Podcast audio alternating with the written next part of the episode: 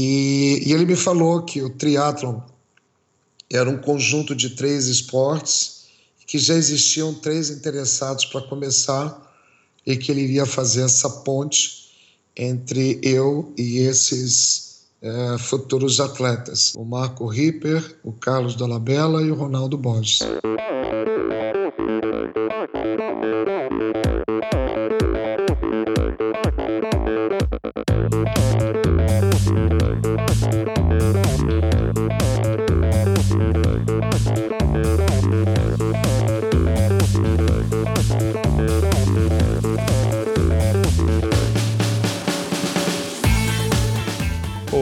Pessoal, sou o Michel Bogli e este é o Endorfina Podcast.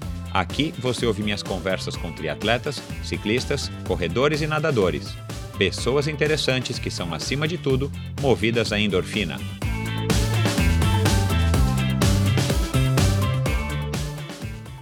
Este episódio é um oferecimento de Bovem Energia. Você sabe como funciona o mercado de energia no Brasil? Você sabe que é possível comprar energia para sua empresa e indústria que você também pode escolher de quem comprar esta energia, o que pode gerar uma economia substancial no custo final da sua produção? Conheça então a Bovem Energia. A Bovem é uma comercializadora de energia que também presta serviços de gestão e migração. Assim como meus convidados, para a Bovem, energia é um assunto muito sério. Uma empresa sólida e confiável com profissionais experientes e treinados para lhe oferecer agilidade no atendimento, robustez e competência na condução dos negócios. Saiba mais em bovem.com.br. B O V E N.com.br. De energia, a Bovem entende. Olá, pessoal, bem-vindos a mais um episódio do Endorfina. Primeiro, queria agradecer a participação de todos vocês é, que têm feito críticas, comentários, sugestões, elogios. É claro que os elogios são super bem-vindos e dão uma massageada no ego, mas fiquem à vontade, continuem participando. Quem não participou, participe através do Endorfina BR principalmente no Instagram. Faça seus comentários e me diga o que vocês estão achando desses episódios. E para vocês que já ouvem, já estão acostumados aqui com Endorfina, vão na iTunes Store e façam um review, atribuam lá algumas estrelinhas, uma, duas, três, quatro ou cinco. É, isso ajuda bastante também no algoritmo maluco do, do iTunes, da Apple, que quase ninguém entende ou ninguém entende, mas para dar mais relevância para o pro meu projeto. E se você curte, gosta, gostou de alguma entrevista, compartilhe, divida aí com seus amigos, vá lá no Facebook do Endorfina Podcast com Michel Bogli e compartilhe o episódio que você curtiu com seus amigos e, e isso também me ajuda bastante. Vamos ajudar o Endorfina a crescer.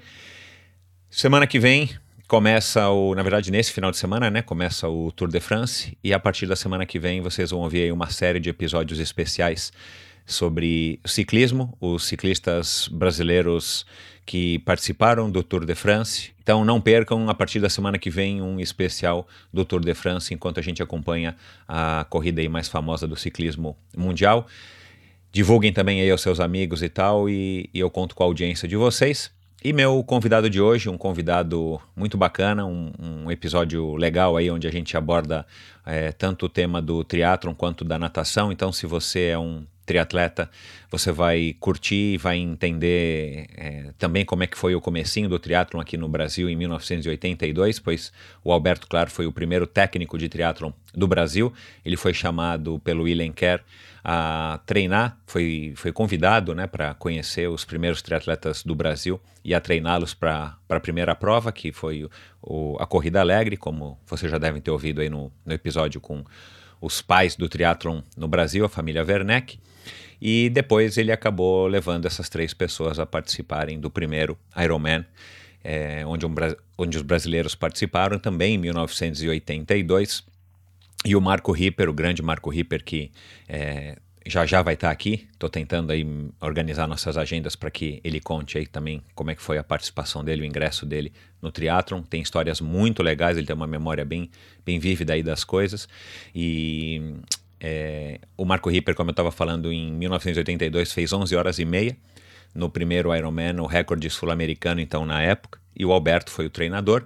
Aí o Alberto também foi o treinador do primeiro Ultraman brasileiro, o, o José Renato foi um triatleta normal, vamos dizer, que competia as provas no Brasil e que um belo dia resolveu fazer o Ultraman e ele foi décimo lugar no Ultraman, o que é uma história muito bacana, aí vocês vão ouvir como é que o Alberto estruturava os treinos, sendo um treinador de natação que estava tendo contato pela primeira vez com o triatlon e, e motivado também pelo, pelo desafio. Ele vai contar a história do ingresso dele no Clube Pinheiros, né, a, os três pilares que ele julga aí serem os mais importantes para que, que as pessoas, os atletas dele, enfim, sigam. Disciplina, seriedade e treino, muito treino. Então ele vai contar aí como é que foi a, a, o ingresso dele na, na, na, equipe de natação do Esporte Clube Pinheiro de São Paulo, que muitos de vocês já sabem que é a equipe mais vitoriosa, a equipe mais medalhista aí do, do Brasil em termos de, de títulos, tanto nacionais quanto internacionais. Ele tem uma opinião bem crítica a respeito da natação, que também é uma coisa interessante para você que é nadador e está e tá querendo ouvir um pouco da história e da opinião de um treinador que foi treinador de é, Cassiano Leal, Gustavo Borges, Luiz Osório, entre tantos outros. Então vale a pena. Foi ele quem fez a, a, a, grande virada na natação do Clube Pinheiros, aí no, no, no, finalzinho, na verdade no meio dos anos 90. Então, uma história também bem interessante para os nadadores e os fãs da natação. Enfim, uma conversa muito legal, uma conversa que não foi tão longa quanto as outras, mas uma conversa aí bem, bem legal. O cara tem muita opinião, ele está até hoje nativo, ele foi treinador da Carla Moreno para as Olimpíadas de Atenas e, e, ele conta aí também como é que foi essa aproximação da Carla, da admiração que ele tem por ela e dos rigores que ele, que ele impôs para que ele pudesse né, tentar ajudá-la e, e, como ele diz, ele acabou ajudando bastante a, a Carla, mesmo com o resultado que, que não foi o esperado nos Jogos de Atenas. Enfim, uma, uma conversa muito legal, vale a pena ouvir, tenho certeza que vocês vão gostar tanto quanto eu gostei de conversar com o Alberto Bernardo Clar. Tá bom? Obrigado, pessoal. Até a semana que vem no especial do Tour de France. Um abraço a todos.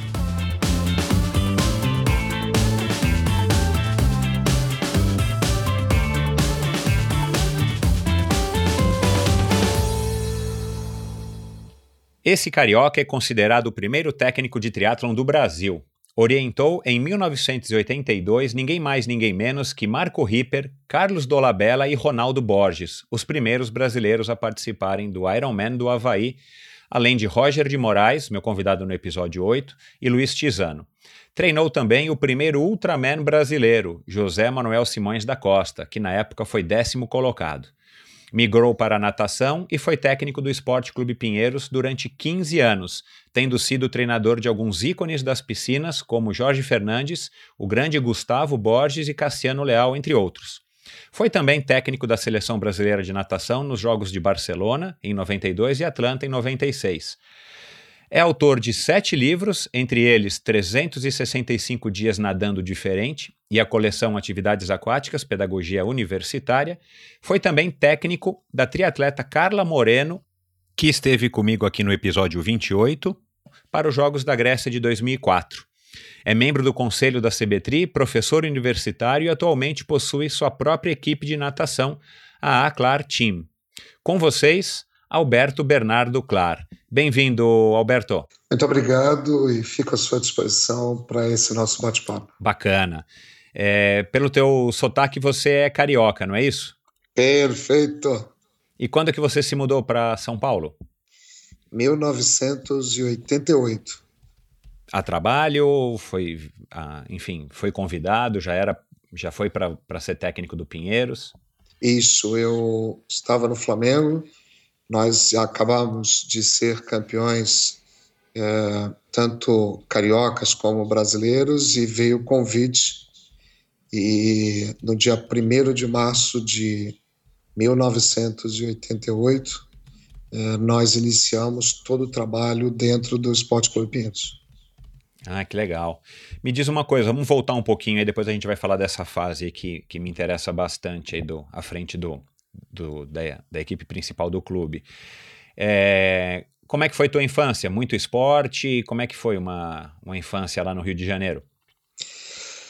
Olha, eu acredito que a minha infância ela foi muito mais cheia de travessuras do que de esportes, porque na realidade eu vim de uma família com bastante dificuldades financeiras, então na realidade uh, você tinha a rua para brincar, para correr, para andar de bicicleta, mas a palavra praticar esportes, ela na minha vida só veio aos 14 anos, quando eu entrei numa piscina e achei que poderia é, me deslocar na água, e quando eu vi, eu estava sendo é, carregado porque eu não sabia é, flutuar e, e, e eu estava me afogando. Então foi assim que eu conheci, na realidade, o esporte. E aí você resolveu se, se dedicar a esse esporte para não se afogar. É, eu teria dois caminhos. Ou eu ficava em pânico, ou eu aprendia a nadar. E foi exatamente essa segunda situação que eu decidi. Aprendi a nadar, me tornei atleta, e aí, com certeza, talvez a paixão pela água começou desse momento. Legal. E você resolveu se formar professor de educação física e já começou com a natação desde o seu primeiro emprego ou ainda passou por outras, outras modalidades? Não.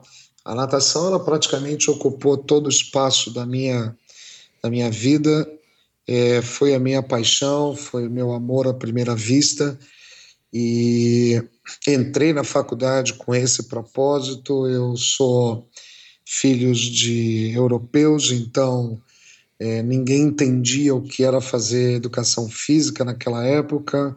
Eu bati o pé e acabei me tornando professor aos 21 anos. E no meio disso, eu já era treinador, já tinha alguns resultados bastante razoáveis e qual não foi minha surpresa que um ano depois de me formar, já estava viajando com a seleção brasileira para é, estágios técnicos nos Estados Unidos. Bacana. E como é que era a natação nessa época, a natação brasileira nessa época, Alberto? Olha, a gente está falando de que ano? 1900 é, 1900 14, 15. 76, entre... 77, por aí, não é isso? E, na realidade, só para você ter uma ideia, eu comecei a dar aula com 15 anos, ainda não formado. Então, nós estamos falando de 1968. Ah, me formei é, seis, com 21 anos, aí já estávamos em 1974 já tinha passado os Jogos Olímpicos de 1972, onde Max Spitz destruiu e me ajudou ainda a gostar mais de natação. Então, eh, eu diria que todo o meu processo de evolução eh, começou ainda professor universitário, que eu já dava treino, de 1972 a 1980. Eu acredito que foram as grandes transformações que eu tive na minha vida, onde eu tive a oportunidade de sair do Olaria para o Bom Sucesso, que são dois clubes do Rio de Janeiro. Recebi um convite de um é, sargentão do Exército chamado Rômulo Arantes, o pai do Rômulo Arantes, que foi ator e grande expoente da natação. Ele viu o trabalho, ou pelo menos foi recomendado o meu nome, e aí eu fui para o Vasco da Gama, onde ele estava. Três meses depois eu já estava no Flamengo, porque ele se transferiu. Então foi uma loucura. E, e eu descobri que eu aceitava todos os desafios. Eu nunca tinha sido desafiado e todas as vezes que me perguntavam, você quer? Eu falava, eu quero. Eu não sei, mas se você me ensinar, eu vou tentar ser o melhor. E foi assim o início da minha carreira muito legal. O, o pai do Romulo Arantes, ele era o quê? É, da natação. Ele já ele era tinha treinador algum... da, da, Ah, ele era treinador? brasileira. Ah, que legal, cara. Que bacana. E o Rômulo é contemporâneo teu? Você chegou a nadar com ele ou o Rômulo veio depois? Não, eu, eu tinha, eu acredito que um pouco mais do que a idade dele, mas eu já estava no treinamento, então eu era assistente do pai dele quando ele precisava e cheguei a orientar alguns treinos para ele. Bacana. Bom, é, aí você foi chamado né, como você falou agora no comecinho, você foi chamado em 88 para ser treinador do Pinheiros. Agora vamos falar um pouquinho aí do triatlon. E como é que foi o teu contato com o triatlon? Conta aqui pra gente, você já me, já me contou um pouquinho que foi o próprio Willen Kerr que, que te chamou. De onde que você conhecia o Willen? E como é que foi esse contato com o triatlon? Como é que você ficou sabendo desse novo esporte então? Na piscina do Flamengo.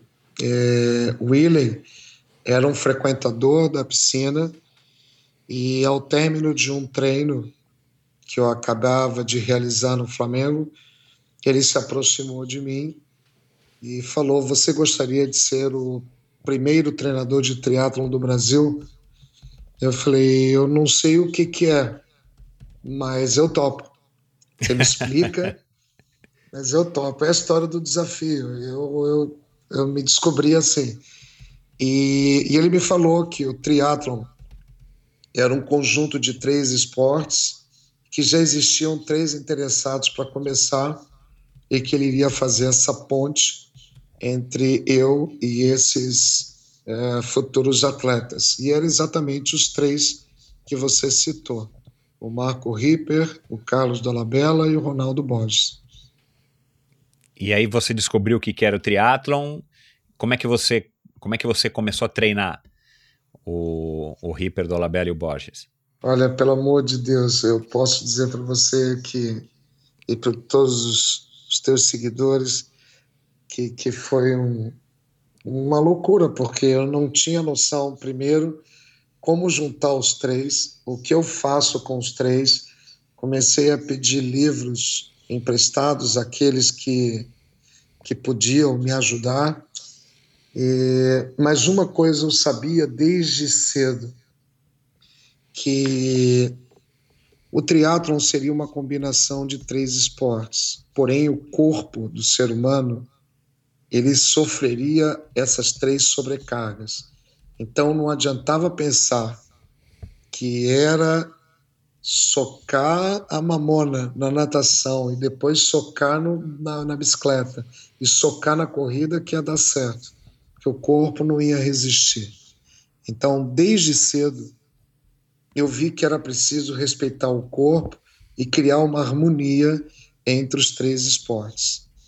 E uma outra conclusão também é que não dava para fazer os três esportes uh, todos os dias da semana, porque eu iria gerar um cansaço muito maior no corpo desse ser humano. Então, são eram coisas que na minha cabeça eram simples e óbvias, e daí eu comecei a construir pautado exatamente na parte fisiológica que eu já tinha começado a aprender através de projetos uh, que existiam de natação, como foi o projeto Que Bom, o projeto Mesbla de natação. É, nessa época, o, o Flamengo era a, a, melhor equipe brasileira de natação, Alberto? Sem dúvida. É, com, com muita largueza, como gosta de falar o pessoal do interior, sobre os uh, segundo e terceiro colocado. Nós tínhamos realmente é, uma hegemonia muito forte, chegando ao ponto de, numa prova específica, que foi a 100 de costas, masculino, dos oito finalistas do Brasil inteiro, sete eram do Flamengo.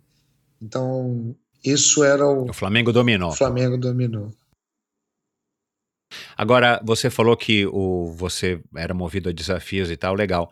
Mas o que que fez, o que que te fez, além disso, é, você não trocou o triatlon pela natação, você continuou na natação, mas resolveu dar o treinamento aí a convite do Willen para esses três, vamos dizer, os primeiros triatletas do Brasil.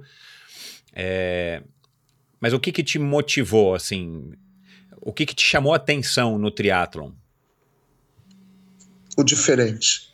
É, como é que eu iria ser capaz de fazer o ser humano nadar, pedalar e correr em uma planilha de treinamento. Isso aí é, me deixava alucinado. E, e quem gosta, é, eles gostavam de treinar e eu gostava de estudar para ver qual era a melhor forma.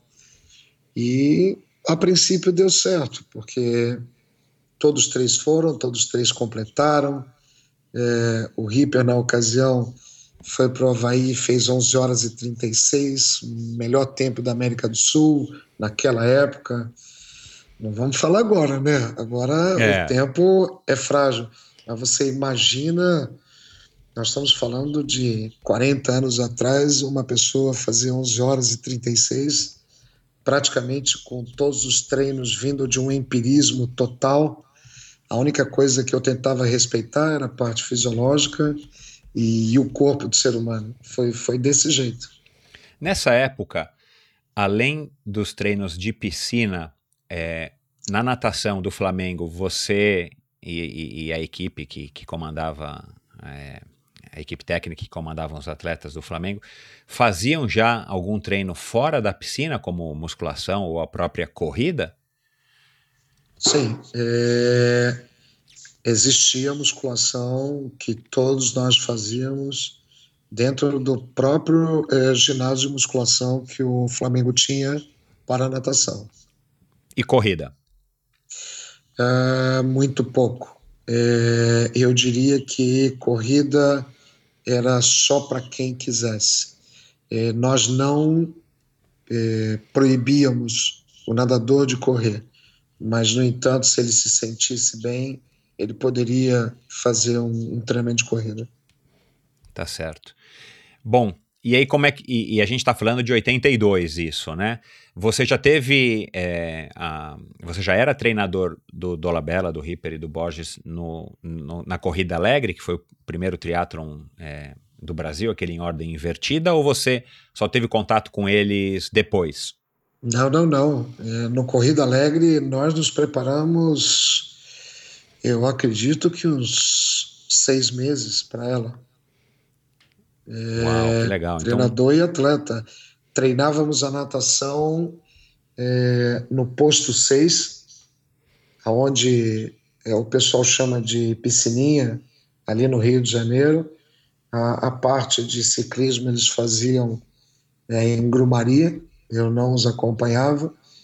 E a parte de corrida, quando dava, se fazia é, na Lagoa. Nós tínhamos alguns lugares e até no próprio campo do Flamengo, quando dava. Nós gostávamos muito de trabalhar o, o, o final de, de treinamento correndo de meia na grama para facilitar o relaxamento da passada e, e fazer um, um, um volta calma melhor. Certo. Você disse que que quando você aceitou o desafio, você começou a refletir sobre o treinamento, você achava que não valeria a pena treinar as três modalidades no, no, no mesmo dia. Cita aí pra gente, se você conseguir se recordar, como é que era mais ou menos uma rotina ou uma estrutura do treino desse, desses três atletas lá no comecinho?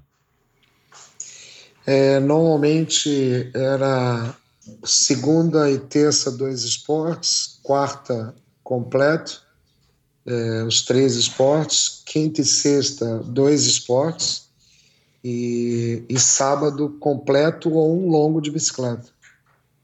Tá, e os treinos basicamente eram, eram, eram pautados num tempo ou numa distância, ou você já fazia intervalados nos três modalidades, ou somente na piscina eram os tiros? Você se lembra aí como é que era esse comecinho? Não, treinamentos é, exatamente é, oriundos daquilo que eu já fazia na piscina, com séries, Entendi. com tudo. Que legal. E como é que reagiram, como é que reagiam os atletas, tanto do ponto de vista psicológico, de, de, de aceitar e, enfim, entre aspas, baixar a cabeça, até porque nem eles sabiam como é que, como é que se treinava para um esporte novo, e também do ponto de vista fisiológico, como é que você foi percebendo esses dois aspectos desses três atletas que foram grandes atletas do, do, do triatlon? Bom, para iniciar, eles foram heróis. É... Imagina só, é, entregar o corpo deles para uma pessoa que nunca tinha visto absolutamente nada sobre esporte, só tinha natação como, como base, mas aí também tinha um pouco de respeito pelo fato de já ver resultados com a natação, e isso veio a dar esse primeiro passo de credibilidade. E como no Corrida Alegre eles foram muito, muito, muito bem, eles destroçaram o Corrida Alegre. E eles nas competições é, iniciais, é, competições que existiam aqui no Rio de Janeiro, uh, eles andavam muito bem. Então, para eles era tudo uma festa. Então, eu não tive muito problema em relação a eles aceitarem o trabalho, não. E do ponto de vista fisiológico, eles eram, é, vamos dizer assim, de fato atletas. Ah, para estar tá aceitando esse volume, essa carga de treinamento, enfim. Se comportavam como tal. Eles procuravam comer o melhor possível, eles procuravam descansar, eles procuravam viver a vida de atleta.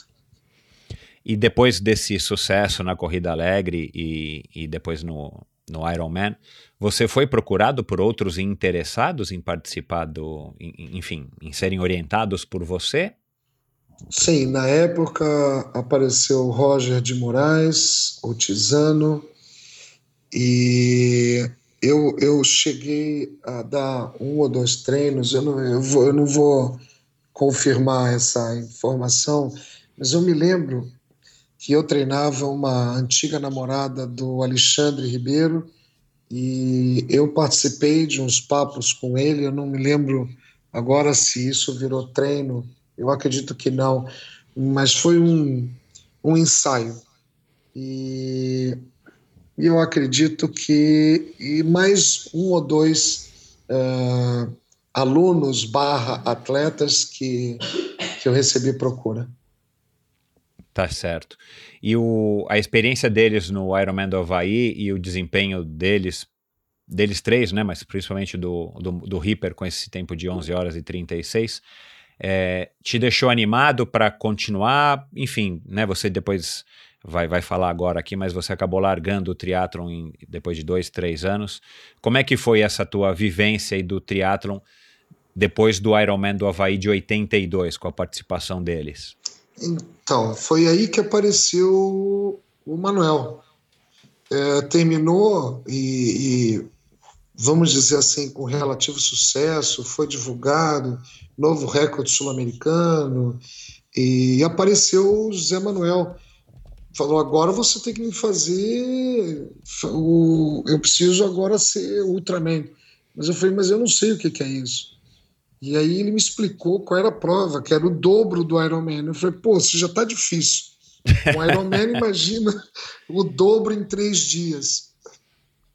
Mas eles eram muito mais fortes psicologicamente do que hoje eu vejo os triatletas, que me perdoe é, os que são hoje, mas existia uma força interior, é, bastante diferenciada. Eles não viam problema em nada. Hoje eu já não tenho essa, essa certeza de que não se vê problema em nada. Hoje praticamente se vê problema em tudo. Hoje se fala em patrocínio o tempo inteiro e naquela época eles iam com o que tinham, faziam é, vaquinha, e, e, eles e, e aí eu vi que estava tudo legal, mas eu não estava tendo rendimento financeiro com isso. Esse foi o meu motivo de eu largar o triatlon, que foi exatamente na época que o Dijan começou a, a apontar também como um grande triatleta. Ele já veio com um lado comercial que eu não tinha na época, eu não recebia nada para treiná-los. Eu ficava me questionando por que doar tanto tempo se eu não conseguia ter um fundo de rendimento que não iria me ajudar? Nem aí, é, todos eles foram ao Havaí por suas próprias contas e eu não conseguia ter conta para poder ir ao Havaí. assisti-los pelo menos. Então, isso dois, três anos depois criou um incômodo e, e me fez uh, desistir.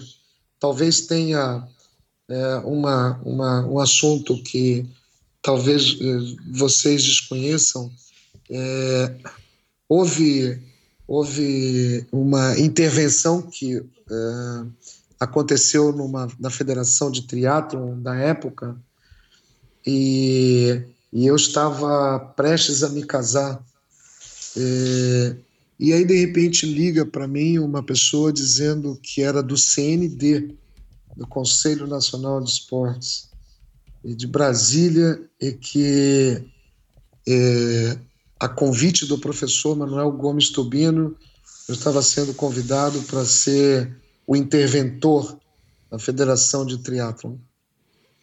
Eu falei que eu achava que aquilo era uma piada, que eu não acreditava nisso e que se por acaso isso fosse verdade, então que o Tubino ligasse para mim. E o cara desligou o telefone e cinco minutos depois o, o, o gestor, o senhor Manuel Gomes Tubino, uma figura exponencial no esporte brasileiro no passado, falou: Alberto, aqui é o Tubino, você pediu para ligar para você, então eu estou te fazendo esse convite. E eu acabei recusando, porque eu estava exatamente me casando nessa mesma época e acabou sendo o, o, o Marco Ripper sendo convidado logo após e virando interventor da Federação de Triatlon. Eu te confesso que eu não sei a data precisa que isso aconteceu, mas... Mas isso era a Federação de Triatlon do Rio? Não, a Confederação Brasileira a Confederação. de Triatlon que na época eu não me lembro se era só chamado de Federação de Triatlo ou de Confederação. Certo. Eu, não, eu, eu te confesso que teria que rebuscar o passado. Uhum. Agora vamos voltar aqui só um pouquinho. O, o Zé Manuel, quando ele te chamou para treiná-lo para o Ultraman, ele já tinha feito o Ironman? Ele já era um triatleta? Ou ele estava só interessado e soube da prova e, e, e te chamou para treiná-lo, aceitou o desafio e te chamou para treiná-lo? Como é que foi isso? O segundo, ele não havia feito um Ironman, ele só tinha feito os triatlons aqui no Brasil. E, e era loucura, mas ele estava muito disposto. E essa disposição, mesmo daquele jeito empírico, acabou fazendo ele ser o décimo do mundo na época. Foi, foi sensacional. E ele também era um, uma, uma pessoa dedicada, enfim, um, um atleta de verdade para estar tá aceitando todo tipo de treinamento que você estava passando para ele. E formado em educação física. Você lembra a idade dele mais ou menos na época, Alberto? Ele veio de algum esporte, você lembra? Ele já era também tinha sido nadador, enfim, corredor. Mas ele já ele deve estar tá com ele deve estar tá beirando os 60 se ele não tiver a minha idade. Certo. Então ele tinha na época também 20 e pouquinhos, né? Sim. Bem pouquinhos. Legal.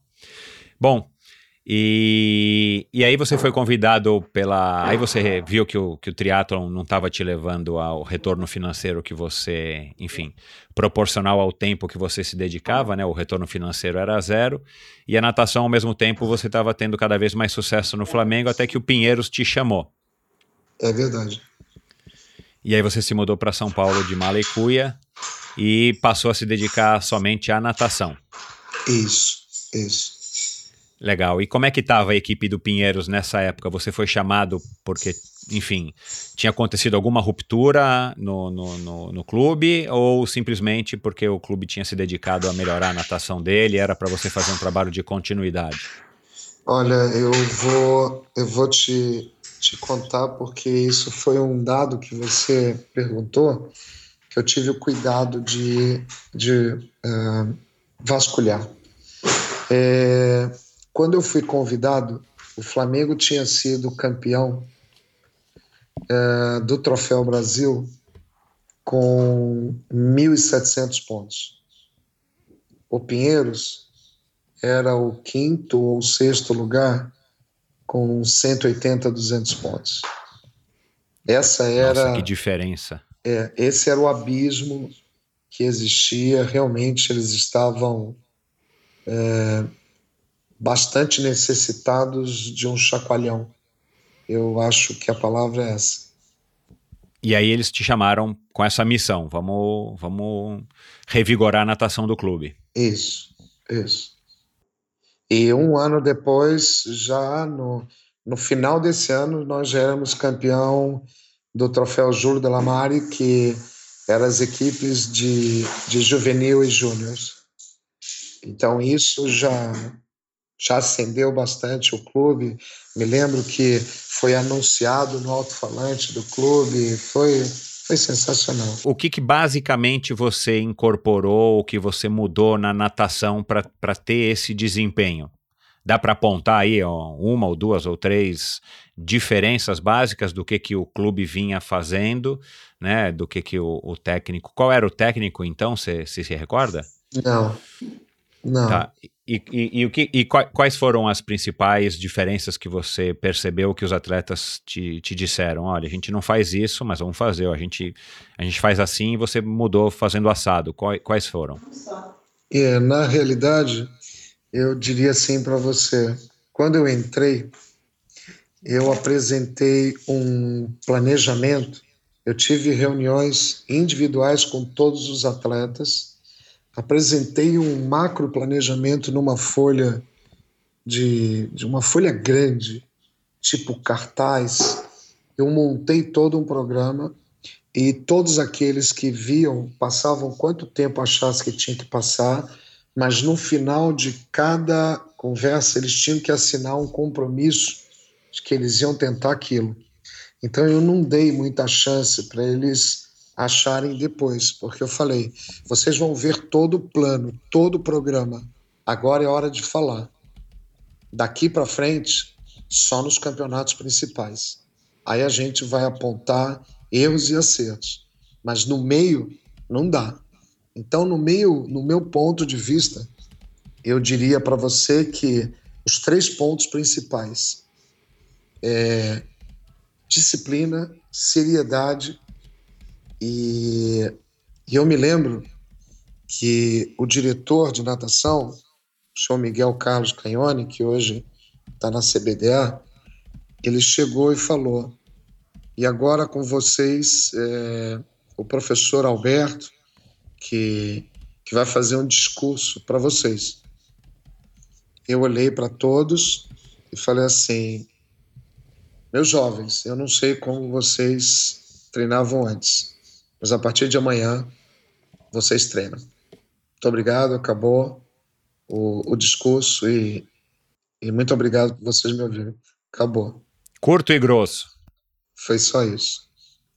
Então, disciplina, seriedade e, e o e outro treino. que você. Acabou. É, e aí não tinha outro jeito.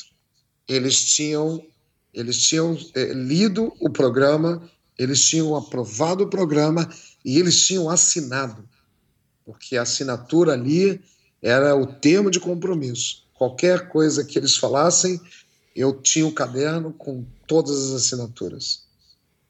E você conquistou a, a equipe? Ah, eu acho que sim.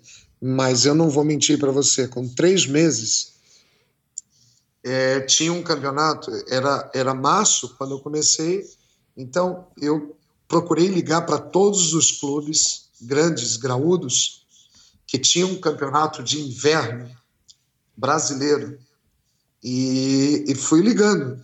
Quem vai participar? Quem vai participar? Não, eu não vou. Não, eu não vou. Quando dois ou três falaram que não ia, eu cheguei para o Pinheiros e falei: nós vamos. Pô, essa é a primeira oportunidade. E nós ganhamos. Claro. E nós fomos campeões. Fomos, nós fomos campeões porque provavelmente eles não estavam. E aí cresceu o time. E aí, seis meses depois, nós fomos campeões com todos participando. E o que é mais legal, um ano depois, nós fomos bicampeões. E então aí já era a consagração, a confirmação de que o programa estava dando certo. E você era um técnico é, muito disciplinador, um técnico muito rígido, Alberto? Sim. É, eu tinha essa impressão. Isso aí. Funciona, às vezes depende, depende claro, do, do, do, do, atleta, mas muita, muitas vezes funciona, não é? É, na realidade, é, eu, eu sempre costumo dizer que nós passamos por uma faculdade, eu fui ex-atleta, eu estudei muito, então eu peço para eles não acharem, porque eu me doei tanto que quando um atleta acha, eu tenho horas que eu me sinto não muito legal, quer dizer, naquela época, porque eu tinha, eu apresentava programa, apresentava tudo, fazia de tudo, e depois no meio disso ele ainda queria achar. Eu, eu nesse ponto eu eu bati o pé. E 98% as coisas aconteciam bem. Tá certo.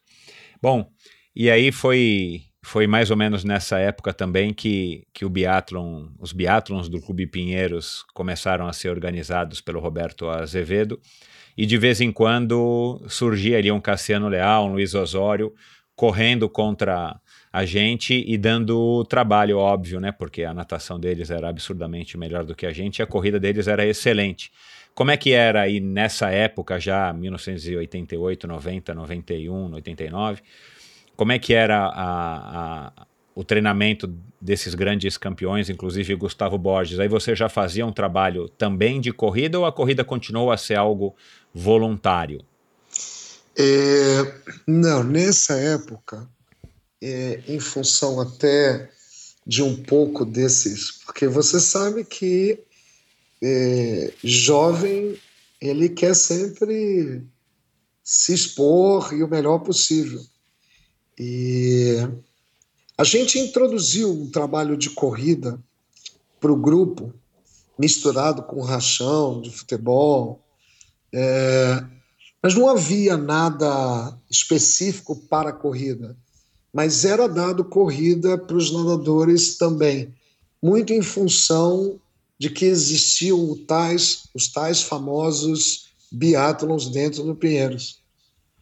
E como existia também alguns nadadores que gostavam de participar dessa prova, então foi assim, fome com a vontade de comer.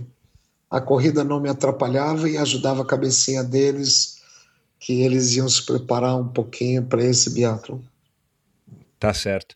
E, e, e tinha alguma, assim, você conseguia com esses atletas criar alguma correlação com com os antigos lá atrás treinos de, de triatlon, quando, quando você passou pelo esporte até 84, 85? Não. É, a corrida não tinha absolutamente série, não tinha, não tinha nada. Quando muito, algumas pequenas acelerações, mas eu não me recordo de ter feito isso durante muitas vezes. E provavelmente eles, eles só eram. É, é, você só permitia que eles corressem em determinadas épocas do ano, né? Isso. Tá certo. É, eu me recordo da, da, enfim, eu disputando com o Cassiano Leal, tentando pegar ele na corrida e cheguei a pegar ele uma vez só, se eu não me engano, mas o que eles abriam da gente na natação era absurdo, porque não dá para comparar um, um ritmo de, de natação de um triatleta com um de nadador, né? Mas era muito bacana, assim, acho que foi uma experiência muito legal para quem teve a oportunidade de competir contra essas feras aí do esporte, ter esses esses referenciais aí na natação estimulando a gente a estar tá tentando melhorar, né? É verdade. O que que você, o que que você pode apontar aí já olhando para trás depois de tantos anos? É, o que, que diferenciava o, o Clube Pinheiros, que continua sendo agora, acho que até hoje ele ainda é um dos, um dos campeões ou mais títulos traz para a natação brasileira. O que, que você acha que o clube tem de diferencial ou tinha? A estrutura. É impressionante. A, a tentativa de se colocar o melhor dentro de um clube só. Legal. É realmente um, um celeiro de, de atletas, né? Eu diria que é um celeiro de atletas e vamos dizer hoje é, eu acredito que se faça uma escola não só de atletas como de profissionais, viu? Ah, Porque muitos dos profissionais, ah, quase todos os profissionais que comandam a natação brasileira são oriundos do Esporte Clube de Pinheiros. Que legal, que bacana. É um pena que não existem mais clubes pinheiros espalhados pelo Brasil, né? Verdade.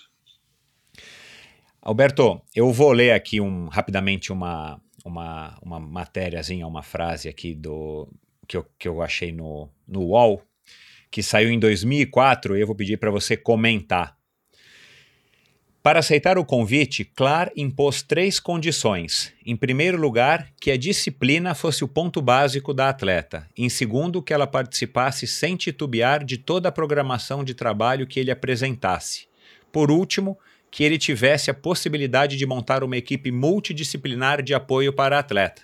A gente está falando aqui da Carla Moreno, que bateu um papo muito legal aqui comigo no episódio 28.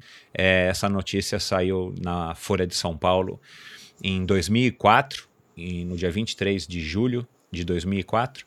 É, e foi o ano que você é, preparou a Carla para para as Olimpíadas. Conta como é que foi essa passagem e, e, e se o jornalista que escreveu isso daqui escreveu da maneira correta. Bom, primeiro eu quero dizer que é tudo verdade, verdadeira. E eu ainda fiz mais. É, ela, ela ligou para mim uh, em 2004, se não me engano, foi em fevereiro. É, e ela falou assim: Alberto, eu venho por intermédio de uma pessoa, ela disse o nome da pessoa, e disseram que você tem que ser meu treinador de triatlon para a Olimpíada. Aí eu falei assim: mas é, vamos continuar conversando. E eu senti que, que, que ela estranhou isso. E eu continuei eu falando que eu não tenho certeza do que eu queria. Ela falou assim: não, mas é Olimpíada. Eu falei: sim, mas eu já fui à Olimpíada. Não... Se o problema é a Olimpíada, eu não tenho, não tenho mais curiosidade. Eu já tenho duas Olimpíadas. E, e a gente continuou conversando. No meio disso, é, eu falei para ela: então nós vamos fazer o seguinte, eu vou te dar um endereço e você esteja às nove horas da manhã para uma reunião comigo. E, e ela falou: Mas Alberto, eu moro em São Carlos. Aí eu falei assim: Isso é um problema seu, não é meu. Você falou que quer treinar comigo. E eu estou dizendo que se você quiser treinar comigo, existe uma reunião às nove horas nesse determinado endereço. Agora você escolhe. Cara, você acredita? Ela veio. Ela acordou, veio com os pais, ela acordou às três e meia da manhã. Ela pegou o carro e ela estava dez para as nove já perto da minha casa, já falando no local onde eu marquei. Tivemos uma reunião de nove horas até as quatro horas da tarde. Uau! É. Você vê que é, foi duro. Falamos sobre tudo. É, eu tinha acabado de ser demitido do Pinheiros nessa hora, em janeiro. Então eu acho que eu estava muito mordido e, e eu impus regras. E ela aceitou todas. E eu me lembro muito bem de uma coisa que aconteceu que eu valorizo muito ela porque foi fantástica em todos os sentidos. É, depois que a gente fechou, ela falou assim: bom, então agora eu vou atrás de dinheiro para essa estrutura, para tudo, e o meu próprio dinheiro. E, e ela chegou para mim e falou assim: Alberto, acabei de fechar com o pão de açúcar. Eu tive uma reunião agora com o pessoal do Pão de Açúcar. E eu acertei com eles, mas eles me pediram uma coisa em troca. Aí eu falei assim, mas tudo bem, mas isso é você. Eu falei assim, não, cabe a você. Eu falei, mas o quê? Ele falou, ela falou que eles me pediram para que disputasse 10 triatlons em 10 semanas seguidas e ganhasse os 10. Uau! E, e eu aceitei, agora você se vira. Foi exatamente isso que aconteceu com menos de um mês de, de trabalho. Aí eu só pedi uma coisa para ela. Eu falei assim: olha, se eu não estou enganada, você, como toda triatleta, você acha que treino é tudo. Então, para que isso aconteça, eu vou precisar ensinar você a descansar. Porque cansado, eu já sei que você sabe. Cansar é, é com você mesmo. Então, eu preciso te ensinar a descansar. E acredite, Michel, ela ganhou as 10 competições. Foi Uau. fantástico e foi, assim, a melhor entrada de retorno no triatlo que eu tive na minha vida. Que bacana. Foi e aí daí história... surgiu e daí surgiu as Olimpíadas. Logo depois, isso, ela isso. se classificou para as Olimpíadas. Isso. E e eu acabei indo até Portugal com ela porque as minhas as minhas documentações foram até uma semana depois quando eles fecharam uh, porque isso era uma transição porque ela decidiu tudo isso em todo em cima da hora e eu dei os meus os meus documentos, mas uh, ficaram prontos todos eles uma semana depois do prazo terminado. Então eu fui até Rio Maior com ela e depois ela foi para Atenas e eu voltei para o Brasil. Porém a gente não tinha noção de absolutamente nada, zero, zero, zero se tinha aclive, se tinha subida, de que tamanho, uh, nada, nada, nada. E foi isso que quebrou ela na competição. E ela acabou não terminando, se eu não me engano, né? Não, ela ficou na, no ciclismo. Ela não aguentou tá as ladeiras. Legal. E depois vocês continuaram por mais algum tempo? Sim. Ou o trabalho. Ah, legal. Ficamos durante um tempo, acho que foi mais uns dois anos se eu não estiver enganado. E depois que ela teve no Japão, ela teve inclusive boas classificações no México e no Japão. É, na Hungria, eu acho que ela também teve um bom resultado. Mas tudo isso muito à distância, porque eu morava, eu moro em São Paulo e ela mora em San, morava em Santos. E aí depois ela começou a treinar com o Sam e a gente se despediu e depois, numa, num evento feito pela CBTRI, uma clínica, onde ela estava presente, o Sam também, eles me fizeram um convite para retornar ao time. E aí agora só como responsável pela natação dela? Isso, isso. Aí foi e até você... 2016. Ah, que bacana. Então até recentemente. Isso. Qual que é a tua ligação com o triatlon hoje, Alberto?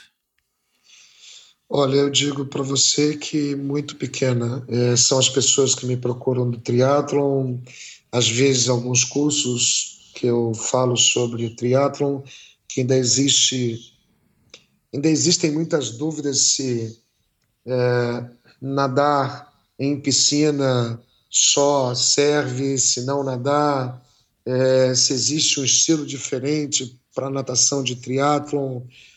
Então eu ainda de vez em quando eu sou procurado para para algum tipo de comentário ou entrevista. Entendi. E triatletas você tem na tua equipe?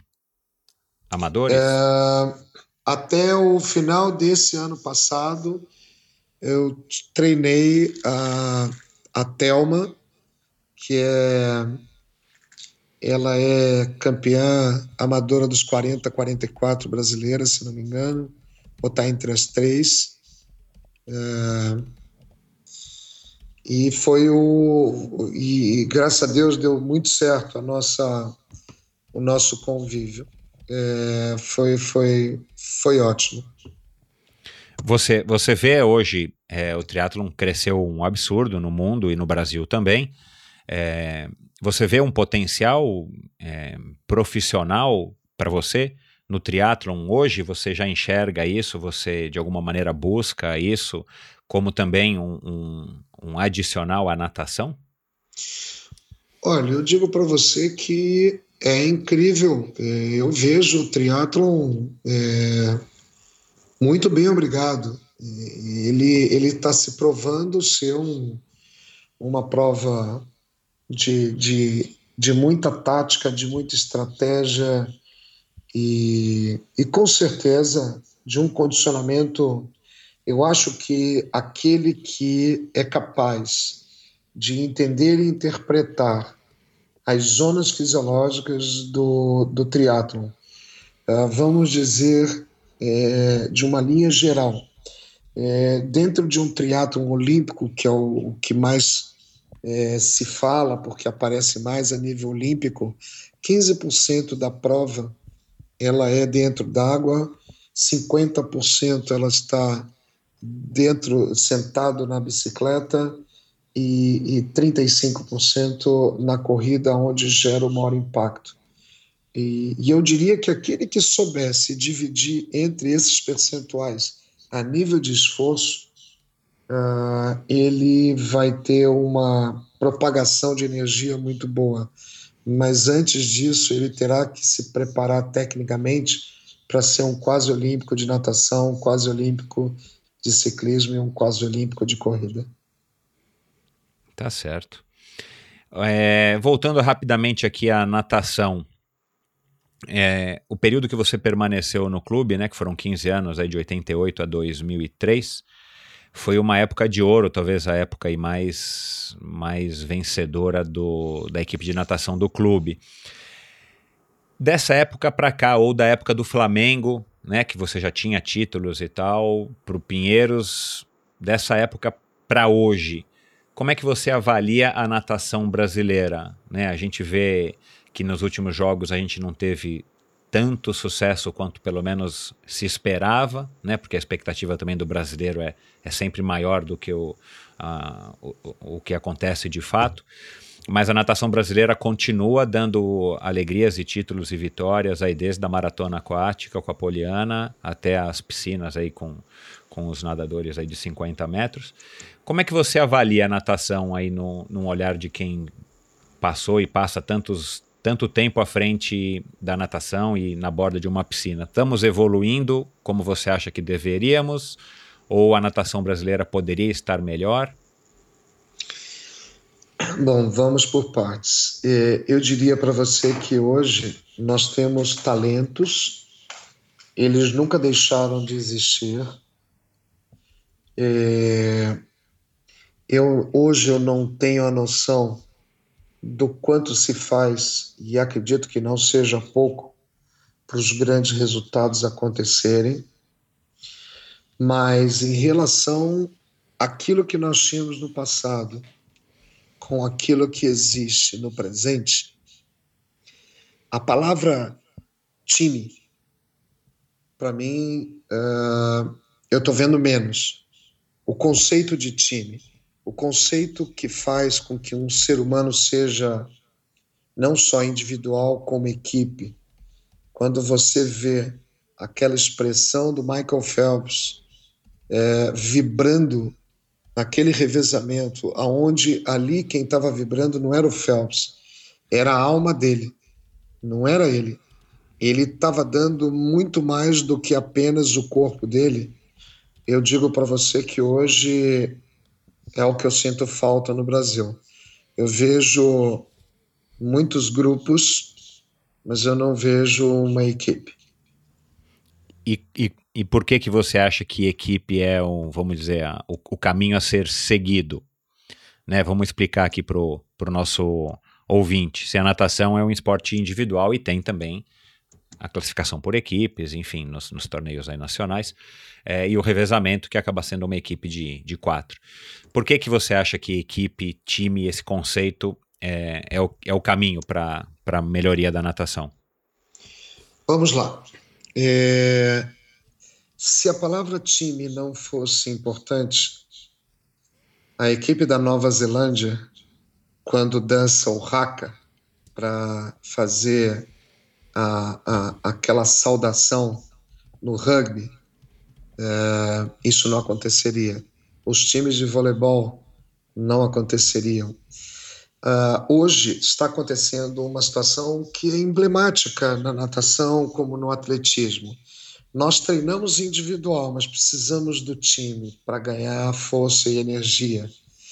Uh, seja é só você imaginar uma pessoa indo com seu treinador sozinho o dia inteiro, vivendo 24 horas para o esporte.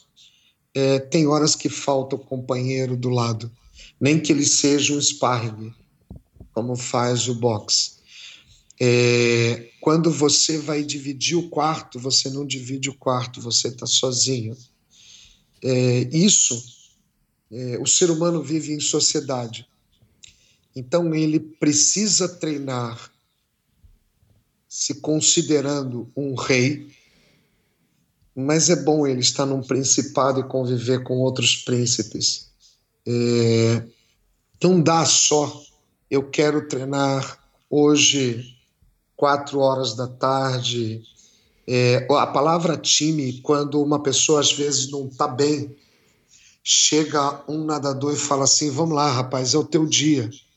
Você hoje ninguém te segura. De repente, era uma frase dessa que ele estava precisando ouvir, não do seu treinador, e sim daquele que cai na água, que se esforça, que, que se acaba também num ponto de vista de cansaço e, e o atleta ele sente essa falta. Então, o grito de guerra. Uh, eu confesso para você que, fora tudo isso que eu estou falando, eu só vejo a Katinka Rossu como única expressão que foge dessa caixa que eu estou te mostrando. Ela é uma caixa ainda não desvendada até porque todo mundo fala para não nadar muito, ela nada tudo. Ela nada todas as provas do programa. É, não sei se você já chegou a acompanhar essa nadadora. Sim. Se tem 32 provas, o treinador, que é o marido dela, põe ela para nadar as 32 provas.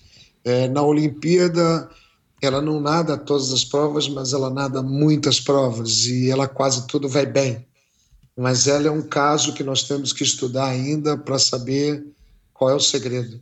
Fora ela, todos precisam de equipe. É, me corrija se eu estiver errado, mas a impressão que eu tenho, né, frequentando e treinando nas piscinas do clube aí também desde 1988, é que a natação, embora seja um esporte individual, mesmo os atletas que, que competem as mesmas provas treinam juntos e andam juntos, acaba sendo um esporte que tem, vamos dizer, o espírito do esporte de equipe, não é isso? E mais além, eu vou ainda aumentar mais. Quando você vê que um atleta brasileiro foi para o exterior, ele vai treinar numa equipe fraca ou ele vai treinar numa equipe onde tem todos os campeões? Vai numa equipe onde tem os campeões. Então, então ele vai procurar os melhores. Então, o bom tem que treinar com o bom. Então, é, eu não consigo entender a tal da individualidade.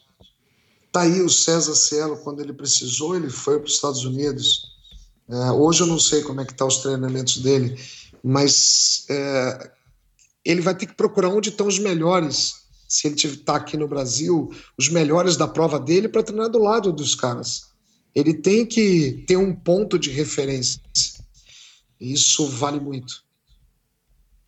Tá, faz sentido, né? Você Sim. treinar com gente que te estimula, que te puxa, enfim. E competição é competição, treino é treino. Sim, senhor. Na competição, eu insisto, eu não quero o corpo, eu quero a alma. Então, não, não tem nada a ver com treino. É a alma dele que vai estar em jogo e não o corpo dele. Então, é, você falou aí de, do, do enfim, dos nadadores que vão para os Estados Unidos, que eu acredito que ainda seja o maior polo aí de, da natação mundial. É... E aqui, ao mesmo tempo, a gente continua né, pelejando aí, temos, como a gente citou agora, talvez o maior expoente, o Clube Pinheiros, que tem uma estrutura aí que provavelmente nenhum outro clube no Brasil tenha. e agora recentemente, no ano passado, mais escândalo nas federações, no COB, no COI, na CBDA.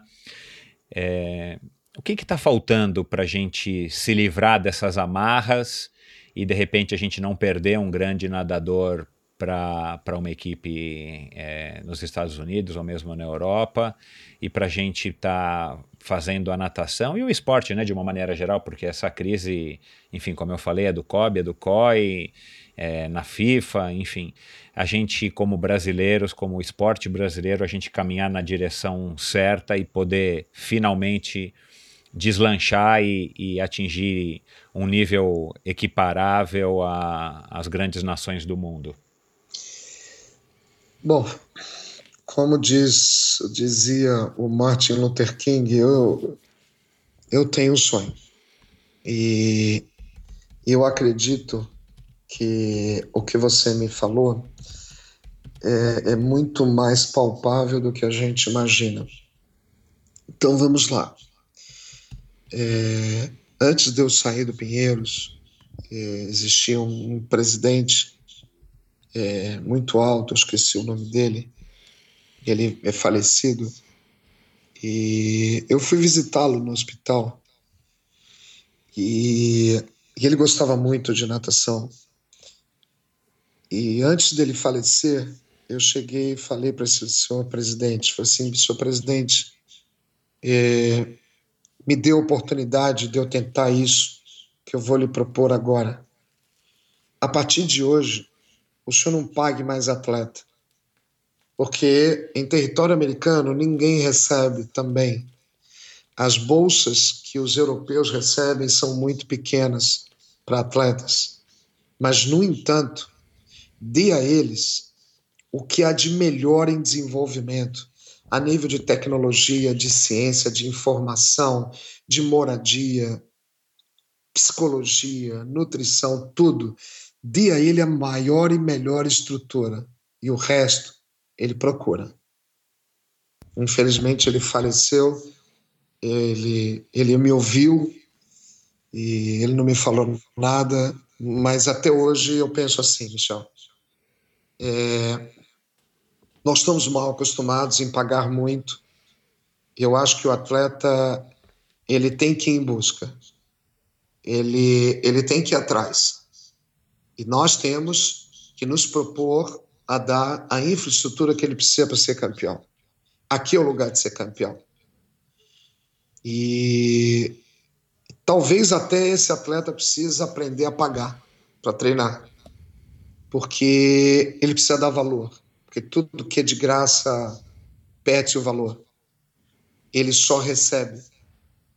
É, eu ainda continuo sendo veemente mesmo um pouquinho com mais idade, com mais experiência, mas eu não tenho a menor dúvida que esse é o caminho para o sucesso.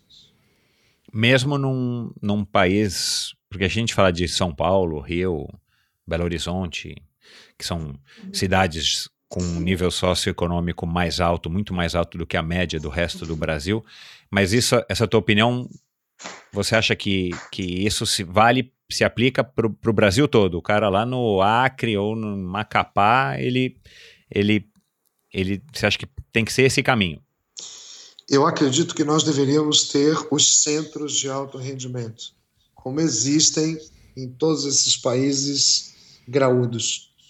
Os olheiros teriam que vasculhar no Brasil quem tem chance. E eles morariam nos centros esportivos, aonde teria toda essa estrutura. O Pinheiros, ele não precisa de, de, de, de ter um centro, porque ele já é o centro. Mas o que você falou é perfeitamente plausível, porém, eu acredito que os governos, as prefeituras, eles poderiam fazer as peneiras, convidar-se, como, como até hoje na Grécia eh, se tem a espartaqueada. Espartaqueada é um grande movimento esportivo onde os alunos vão se apresentar para os treinadores. Quem acha que tem talento, aparece lá e se algum treinador gostar, pense. Que legal, não conhecia não. Vou pesquisar essa espartaqueada. Sim. Tá certo. Bom, Alberto, deu já nosso tempo. É, quem quiser saber mais sobre o teu trabalho, a Clar, a tua empresa com William WA, enfim, quem quiser te procurar, te, te, te consultar ou te contratar para palestras, como é que pode te achar? Ok.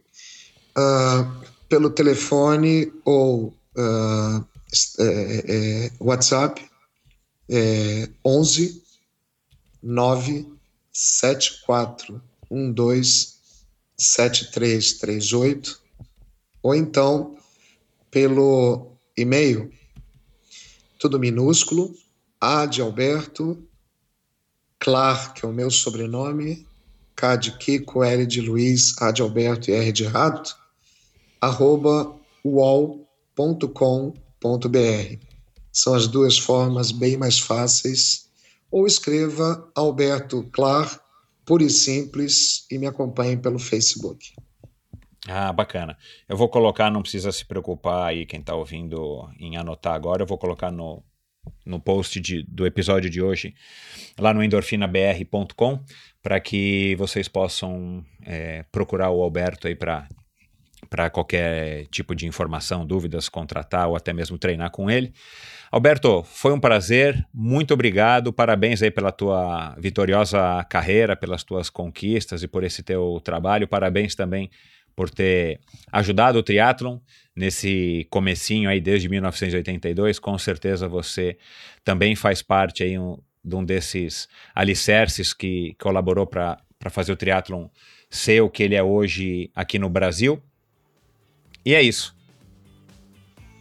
Bom, eu agradeço e espero que tenha contribuído de alguma forma para esclarecer algumas coisas a respeito desse esporte tão bonito que é o triatlo.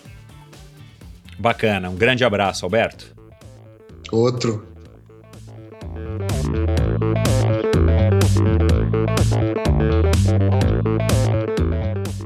Este episódio foi um oferecimento de Bovem Energia você sabe como funciona o mercado de energia no Brasil? Você sabe que é possível comprar energia para sua empresa ou indústria? Que você também pode escolher de quem comprar esta energia, o que pode gerar uma economia substancial no custo final da sua produção? Conheça então a Bovem Energia. A Bovem é uma comercializadora de energia que também presta serviços de gestão e migração. Assim como meus convidados, para a Bovem, energia é um assunto muito sério uma empresa sólida e confiável, com profissionais experientes e treinados para lhe oferecer agilidade no atendimento, robustez e competência na condução dos negócios. Saiba mais em bovem.com.br. B-O-V-E-N.com.br. De energia, a Bovem entende. Obrigado por ouvir mais esse episódio do Endorfina.